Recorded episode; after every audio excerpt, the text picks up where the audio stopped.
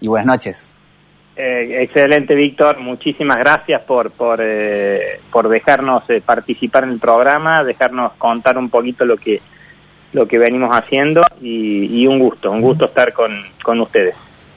Diego, te, te, hablo como presidente de la agencia, pero también como expresidente del clúster, que, que en esto de que te toca estar de los dos lados del mostrador, vos sos testigo de que más allá de la, de, la humildad que, con la que quieras decir lo que estás haciendo, que hay una construcción de un microambiente emprendedor en Córdoba, un microambiente tecnológico y, y, vos estás viendo que para vos estas, estas que logran multiplicar 100% tienen nombre y apellido y a lo mejor son muchachos que alguna vez los viste en alguno de los eventos. Digamos, ¿qué tienen esas empresas o, qué pasa en Córdoba para lograr esto que pasa y que no pasa en Salta y que en Buenos Aires se reniega bastante eh, y en Santa Fe lo mismo. ¿Qué crees que, por dónde está pasando la receta?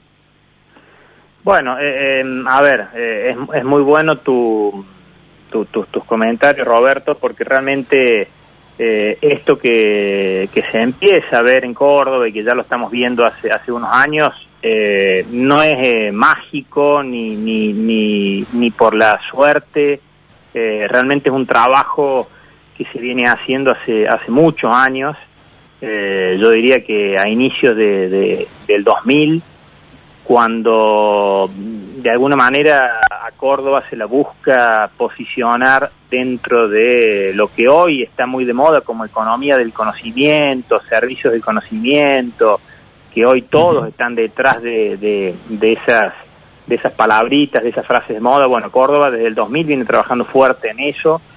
El sector privado, el sector público, el sector académico, creo que esa es la clave, que se realmente se unieron detrás de una estrategia a largo plazo. Y, y, bueno, hoy empezamos, hoy ya hace unos años empezamos a ver los frutos donde ya hay muchas empresas, más de, más de 500 empresas vinculadas a, todo lo que es eh, tecnología, eh, software, eh, servicios de valor agregado. y bueno, estas empresas, hay startups que están recién arrancando y hay empresas de más de, más de 20 años con más de 500 empleados, o sea, tenemos realmente un, un camino recorrido eh, grande, y mucho se debe a esto de, trabajar en el famoso triángulo de sábado, que uno a veces lo lee en, muchos libros, bueno, acá desde, desde el 2000 eh, ese es el eje y las tres patas eh, vienen trabajando muy de la mano, el, el clúster ha tenido un rol fundamental en todo esto, el clúster nació en el 2001 y ha apoyado a todo este surgimiento de este gran ecosistema que hoy emplea cerca de 15.000 personas, cuando allá por el año 2000 había un puñadito de 200, 300 personas trabajando en, el sector, con algunas poquitas empresas, 10, 15 empresas.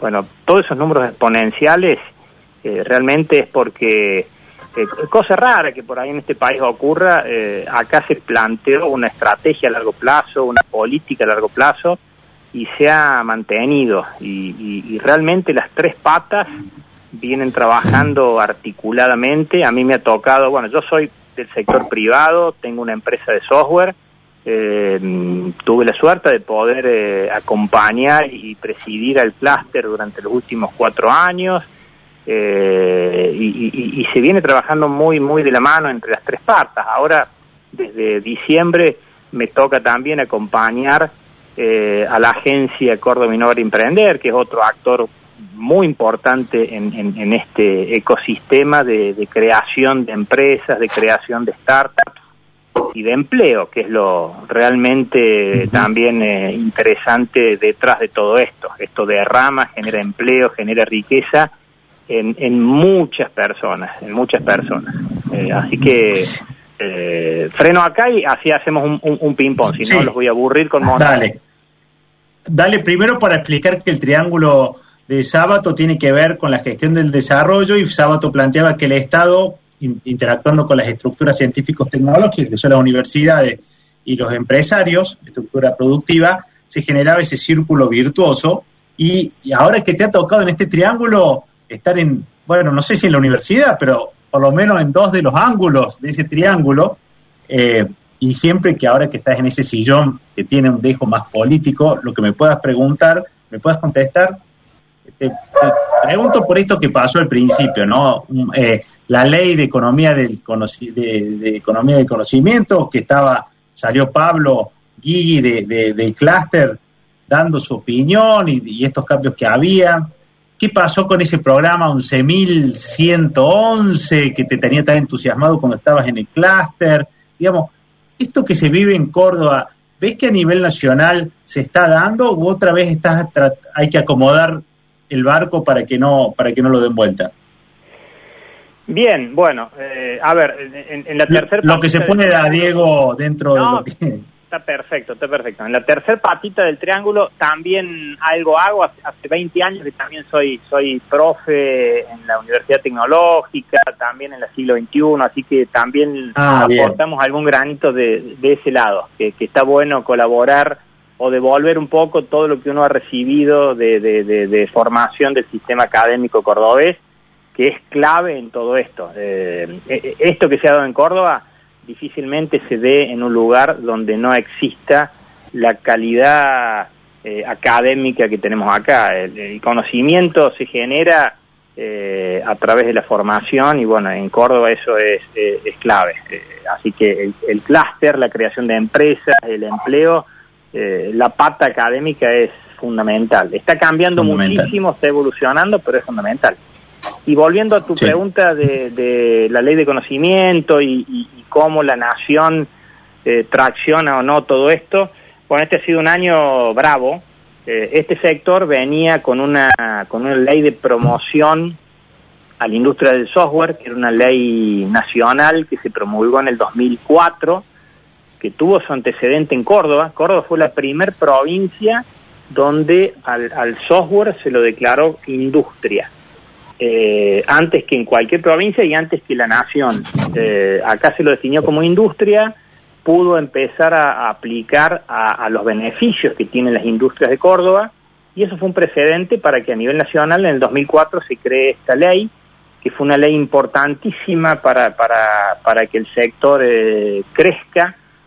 una ley que, a diferencia de por ahí algunas otras leyes de promoción, esta no es una ley que, que entregue subsidios, sino que si bien tiene beneficios eh, impositivos, tiene muchas exigencias para las empresas que, acceden a la ley en cuanto a inversiones en innovación, inversiones en capacitación, exportación, eh, políticas de, calidad, normas de calidad, con lo cual realmente fue una ley que levantó la vara de todas aquellas empresas que fueron entrando. Bueno, esa ley del 2004 tuvo una prórroga eh, y finalmente en el 2019, el año pasado en diciembre, se venció. Eh, veníamos trabajando, con Roberto hemos hecho algunas notas eh, el año pasado de todo lo que veníamos haciendo para lograr una continuidad de esa ley porque fue muy positiva a nivel nacional, tanto para Córdoba como para otras provincias, las ayudó muchísimo a que estén donde, donde, donde estamos hoy. Y bueno, no se logró una prórroga, pero sí se logró una nueva ley que se finalmente se terminó promulgando eh, finales del año pasado, que fue la ley de economía del conocimiento, se la reglamentó también el año pasado y, bueno, lamentablemente eh, hubo una, una derogación de la reglamentación a inicios de este año, eh, con lo cual la ley quedó sin efecto se trabajó mm. mucho de vuelta durante todo el año, el sector privado principalmente, para, para, bueno, para lograr una nueva ley y, y, se terminó aprobando por diputados y senadores a nivel nacional la nueva ley de economía del conocimiento eh, hace unos meses. Y bueno, a la fecha estamos aún a la espera de la reglamentación. Tenemos grandes promesas de que esto sea a fin de año, así que ojalá que así sea. Y bueno, a nivel provincial se acaba de promulgar eh, eh, de alguna manera tenemos el, decreto, mejor dicho, en, diputados provinciales de la nueva de la nueva ley de economía y conocimiento provincial que está muy alineada con la nacional. Eh, y la expectativa es que a nivel se reglamente la nacional tengamos también promulgada y reglamentada esta ley provincial, eh, que eso va a traer de vuelta muy buen oxígeno eh, y muy buenas perspectivas para, para el sector, que es lo que hoy está faltando, perspectiva a largo plazo. ¿Se, se puede pensar en, en, en, en, todo este boom de la ingeniería y toda esta transformación? Hablamos de cómo la pandemia eh, realmente a, a sectores que estaban en los 80 los puso en, en, en, la prehistoria, ¿no? Y que hay una desesperación por digitalizar lo que no estaba digitalizado, por empezar a hablar idiomas eh, eh, con otro nivel de tecnología y, la necesidad de, ingenieros que promulgaba el clúster hoy se hizo latente, digamos, hoy hasta uno no consigue quien le programe una página para hacer e-commerce. Y, digo, sigue, ¿ves esta proyección de los 11.111 vigente como que este programa de que necesitaban ingenieros, que se buscaba, que se promovían. Eh, ¿Crees que esto va a seguir creciendo o empieza a, mutar esto a una cuestión quizás mucho más informal? Es decir, sin llegar a una ingeniería, eh, ya hay gente que, encuentra trabajo. No, a ver, la, necesidad de, perfiles para, para todo el sector del conocimiento, porque ahora, además de hablar de software, se, se suman otras ramas eh, vinculadas a la, a la, generación de conocimiento. Eh, hoy realmente el software atraviesa prácticamente cualquier eh, sector económico, cualquier actividad. Entonces ya se está hablando de eh, especializaciones en en, en, en bioingeniería, en, biomedicina, por supuesto que en todas las ramas de, de, de software y tecnología, robótica, inteligencia artificial. Eh, hay, hay, una realidad, a ver, eh, por supuesto que ingenieros en, en, en, muchas de estas especialidades se siguen requiriendo y se van a seguir requiriendo, eh, pero el volumen, cuando uno analiza digamos, los, los informes del monitor estadístico, por ejemplo, que tiene el clúster cada seis meses, que mide el, las, la, la, la, demanda insatisfecha de perfiles de las empresas tecnológicas, eh, más del 80% tiene que ver con perfiles de desarrollo de software. Eh, por claro. supuesto que se requieren ingenieros, pero mucho más desarrolladores de software entonces, por eso hemos uh -huh. trabajado, el, el plan 111.000 que mencionó Roberto fue un plan nacional que eh, tuvo cierto éxito y en algún punto no, no, terminó de lograr todo lo que se buscaba, pero creo que logró posicionar eh, el tema en, en, en, en, boca de muchos, eh, nos dio mucha visibilidad de la demanda de empleo que el sector tiene, formó mucha uh -huh. gente, pero no pudo terminar, digamos, los objetivos que, que estaban que estaban planteados. Eh, este año en la provincia también se lanzó un, un programa que se llama CLIP, que, que, está bastante relacionado a lo que era el 111.000, es un programa de, de, de, formación y práctica profesional, una mezcla de lo que son los, los PPP, los PIP, pero tiene, eh, es un programa de un año que tiene casi la mitad eh, en, formación, principalmente vinculada a desarrollo de software y, y, a, y, a, y, a, a, técnicas necesarias para desarrollo de software, metodologías, testing. Y después tiene toda una mitad que tiene que ver con práctica profesional en empresas, que era lo que le faltaba al 111 y lo que del sector privado demandamos al inicio y no, no lo tuvo. Eh, realmente uh -huh. que, que, que, la gente que haga esos programas esté metida en empresas, pueda hacer práctica y bueno, este programa está funcionando bastante bien en Córdoba, ojalá que, que pueda tener eh, continuidad, porque realmente refuerza eh, al sistema educativo, eh, digamos, de, de, las universidades, lo, las carreras sí. tradicionales que siguen existiendo y lo van a seguir haciendo, pero cada vez eh, hay más necesidad de, de, de ciertos perfiles que no necesariamente una persona se tiene que formar cinco años de forma continua. Eh, se está dando mucho que las personas tienen una formación, empiezan a hacer práctica, luego vuelven a tener formación, es decir, una mezcla entre formación y práctica profesional. Eh, eso es lo que más se está dando a nivel mundial y bueno, acá de a poquito vamos buscando con algunos programas acompañar eso. Hoy la demanda en Córdoba es arriba de los 3.000 puestos de trabajo eh, que no se logran no se logran cubrir. Así que eso es una, por un lado, muy buena noticia y por otro lado es algo preocupante que, que no logremos generar esa, esa demanda, que no logremos cubrir esa demanda esa mano de obra, digamos, para, para ese rubro específico, para esas cuestiones específicas. Exacto, exactamente, exactamente. Diego, vos sabés que cuando, cuando pensaba eh, en eso y, aprovechando que vos sos tan joven como yo, digo, y tenés hijos, digo, viste como que nadie mejor que vos para darte cuenta que tiene una sensibilidad tecnológica mayor que la nuestra, o la mía seguro, y digo, la, la, pregunta apuntaba a eso, muchos de estos chicos con 19, 20 años hacen campañas en, en Instagram o eh, con una efectividad casi intuitiva y que probablemente pasando por la educación formal logren cosas, pero no sé si tan efectivas como si pasaran por las escuelitas que hay en las empresas de tecnología, que, que ya empiezan, que saben cómo poner la zanahoria para que, para que las empresas funcionen así. Y teniéndote a vos en la agencia, te pregunto, ¿esto que pasen los chicos más chicos antes de entrar al sistema laboral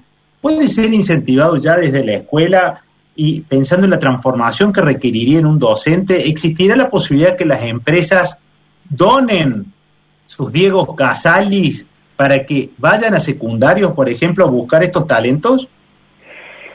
Bueno, eso que mencionas es, fundamental. Eh, tenemos que, ir con, digamos, con mayor fuerza al, nivel medio, que es donde los chicos están de alguna manera formando su, su, vocación, eh, encontrando sus gustos, eh, y ahí trabajar fuerte, mostrar realmente todas las posibilidades laborales, profesionales, que tiene esta, esta industria, este sector del conocimiento, que es muy amplio, eh, porque acá por ahí muchos que no, que no conocen asocian a, digamos a esto al nerd al, al, científico al, al, traga como por ahí se le, se le llama eh, y, y, realmente los perfiles son muy amplios.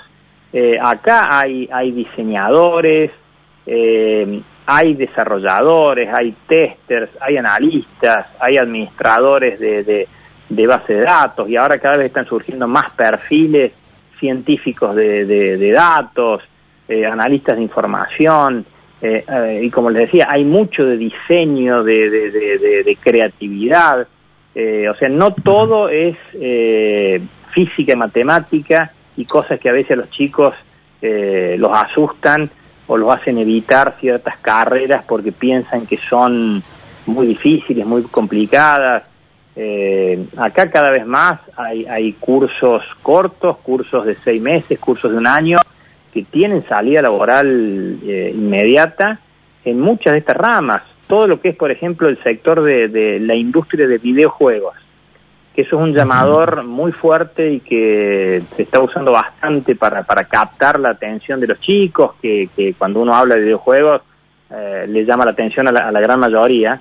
Bueno, mostrarles que en Córdoba tenemos eh, muchos estudios que, que, generan videojuegos o que participan en la creación de videojuegos de grandes compañías a nivel mundial y que eso se hace en Córdoba y que, y que ellos podrían tranquilamente estar sumándose a estas empresas o creando sus propias empresas, ¿no? Y ahí es donde entra muy en juego la agencia. La agencia busca eh, promover todo ese espíritu emprendedor eh, que tenemos en Córdoba, busca apoyar a lo que son las incubadoras de empresas, las aceleradoras de empresas, a todas las instituciones que apoyan al, al emprendedorismo, eh, también apoya con, con coinversión, o sea, también la agencia apoya emprendimientos con, con capital eh, para que puedan para que puedan crecer más rápido, para que puedan eh, ganar nuevos mercados más rápido, para que puedan hacer inversiones. Eh, ahí entra en juego la agencia, en la creación de empresas, en la creación de, de, nuevas fuentes de trabajo eh, y apoyando fuerte a este sector. O sea, la agencia busca apoyar a emprendimientos dinámicos de base tecnológica, que un altísimo porcentaje, que eso es un poco lo que mostramos en el estudio este que, se ha publicado, eh, muchos de esos emprendimientos ya están vendiendo al mundo y eso es algo que este, este sector, esta industria, lo permite, lo puede hacer desde cualquier lugar físico. A nosotros la virtualidad, a nosotros la pandemia eh, nos afectó en cierta manera. Eh, todo lo que es trabajo virtual, trabajo remoto, eso fue transparente y las empresas de un día para el otro se adaptaron al segundo eh, porque es algo que, que, ya lo venían haciendo. Eh, la mayoría de las empresas de Córdoba trabajan para proyectos, para clientes o tienen sus equipos desparramados a lo largo de Córdoba, Argentina y el mundo. Eso es algo totalmente ya natural. Eh, y bueno, eso se puede dar acá, que, una, una startup, como se llama, a veces en, uno lo lee en los libros y cree que son historias solamente de otros países, eh, que dos chicos se juntan en un garage, crean una aplicación y, la venden al mundo. Bueno, eso en Córdoba ocurre y hay muchísimos casos que desde la agencia venimos apoyando y acompañando desde, desde hace varios años. La agencia es la agencia más nueva que tiene la provincia y se creó para esto, se creó para apoyar al emprendedorismo y a la innovación en Córdoba. Es una agencia mixta eh, es una agencia eh, formada por el gobierno de Córdoba y por Ubitec, que Ubitec es una institución de Córdoba eh, fundada por tres cámaras empresarias, la Unión Industrial de Córdoba, la Bolsa de Comercio de Córdoba y la Cámara de Comercio Exterior. entonces, ah, eso hace que la agencia tenga un foco muy, muy claro y definido hacia el sector privado, hacia los emprendedores, hacia la generación de empleo, eh, y, ahí, y ahí estamos trabajando, apoyando todo eso.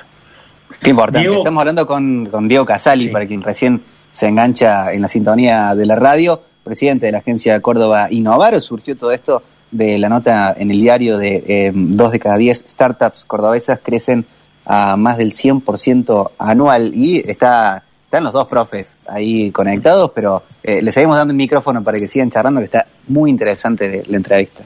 Sí, y, y, la última pregunta, ya estamos cerca de la tanda, pero esto para desterrar prejuicios eh, que tienen que ver con la edad. Entonces, este, y con todo respeto esta pregunta, pero te toca eh, estar en la agencia y si bien el ministro de, de, conocimiento es Pablo Iquiara, que es una persona que es de la, de la parte tecnológica, no sé si tenés coequippers que generacionalmente puedan entender lo que es la tecnología y uno piensa que lo mejor el gobernador es que Areti nunca ha estado jugando los jueguitos, ¿no? Entonces, esta cuestión de cómo desde el gobierno vendes internamente esto y, la otra parte, y, apelo a, tu, a, tu, a, la capacidad de resumen, es, suponete que a los 40 o 50 la pandemia te dejó fuera laboralmente porque tu industria, tu sector lo, lo afectó.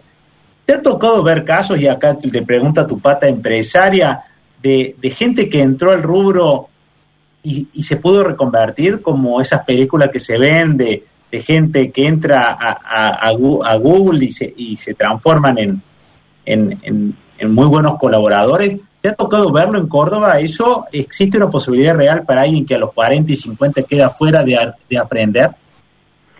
Bueno, mira, eh, eh, respondiendo a la primera parte, eh, creo que el, el, rol y la visión del gobierno de Córdoba fue clave cuando allá por el 2000 eh, se buscó empezar a apoyar todo esto, se apoyó que se instalaran en Córdoba empresas como Motorola, como, como Intel, como HP, eh, la instalación de esas empresas que fue casi contemporáneo al nacimiento del clúster, eh, fue una visión estratégica de, traer grandes compañías que, iban a ayudar a que el nivel, eh, la calidad eh, de Córdoba crezca que se derrame conocimiento en Córdoba, y eso fue hace casi 20 años. O sea, ahí creo que, que, la visión del gobierno fue, fue fundamental. y apoyada desde el inicio con el sector privado. Creo que eso fue también una, una visión en apuesta de los dos lados y esta agencia es de alguna manera también un resultado de, esa visión eh, y esa estrategia que se mantiene. Eh, por eso la agencia es mixta. Eh, cuando uno ve de alguna manera los, los, los nombres de las personas que estaban allá al inicio de todo esto y, un poco los que estaban a la hora de crearse la agencia son, son los mismos nombres. entonces, creo que eso ha sido fundamental, el trabajo mano a mano y, la visión estratégica de apoyar a este a este a este a esta industria que en ese momento no era industria eran un, grupito de empresarios eh, que pocos los conocían pero que realmente eh, el mundo iba para ahí y hace 20 años se los empezó a apoyar. Creo que eso fue fundamental. Eh, las personas que, que, que, hoy de alguna manera lograron esto tenían 20 años menos tenían eh, pongámosle entre 40 y 50, o sea, no eran personas de 20 años, con lo cual ya en esa edad y hace 20 años lo vieron y lo siguen apoyando. Eh, y respecto a lo que vos también preguntás de la transformación, hay varias empresas de Córdoba, algunas que han tenido que reconvertirse por completo, que por distintos motivos, por distintas crisis, eh, o por errarle a ciertas estrategias eh, de, de, de, los servicios que brindaban o de los productos que habían desarrollado, tuvieron que reconvertirse y eso es una realidad propia de, este sector. Nosotros, eh, la transformación digital o la, o, la, o la innovación es algo permanente y continuo. Eh, no es que ahora, porque mm, está en boca de todos y de moda, las empresas tecnológicas empiezan a, a buscar transformarse eh, en, el rubro nuestro, el que, no, el que no innova permanentemente, y permanentemente antes podíamos decir que era todos los años, ahora es, casi que trimestralmente. Hay que eh, reconvertir servicios, generar nuevas ideas, nuevos productos, eh, con lo cual está en el ADN de la mayoría de las empresas. Hay algunas que lo han tenido que hacer más radicalmente, hay algunas empresas que han tenido que arrancar de cero y lo han, lo han logrado. Eh, con nuevos productos, nuevas ideas, porque de vuelta es como que tenemos ese, esa, esa, ese ejercicio eh, permanente. Hay empresarios, las empresas, digamos, más viejas de Córdoba están lideradas por hoy empresarios de entre, entre 50, 60, 65 años y también tenemos startups, empresas nuevas, lideradas por, por, por jóvenes empresarios de 20, 25, 30 y esto se va renovando y esa, esa es la riqueza de, de este ecosistema. En el clúster hay casi 300 socios cuando hace unos, bueno, este año, el, año que viene, perdón, el clúster cumple 20 años. Cuando se creó el clúster eran un puñadito de 10 locos que se juntaron y, y empezaron a empujar detrás de este sueño. Pero no, no, es un stopper la, la, edad, para nada, para nada. Eh, está en nuestro ADN innovar permanentemente.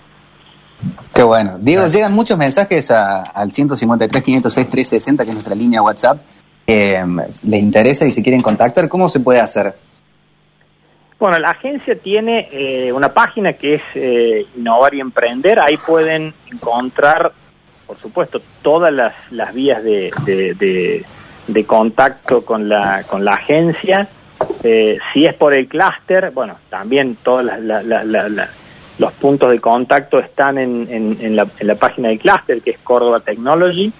Eh, y, bueno, yo, mis datos personales también están todos públicos, así que si, entran y me buscan eh, en LinkedIn, en Instagram, en Facebook, en, en Twitter, en, en, todas las redes me encuentran. Así que encantado de poder eh, ayudar, colaborar con, con todos los que tengan alguna necesidad, eh, tanto por el lado de la agencia como por el lado del clúster, que, yo sigo también eh, vinculado y, apoyando a, todo el sector tecnológico.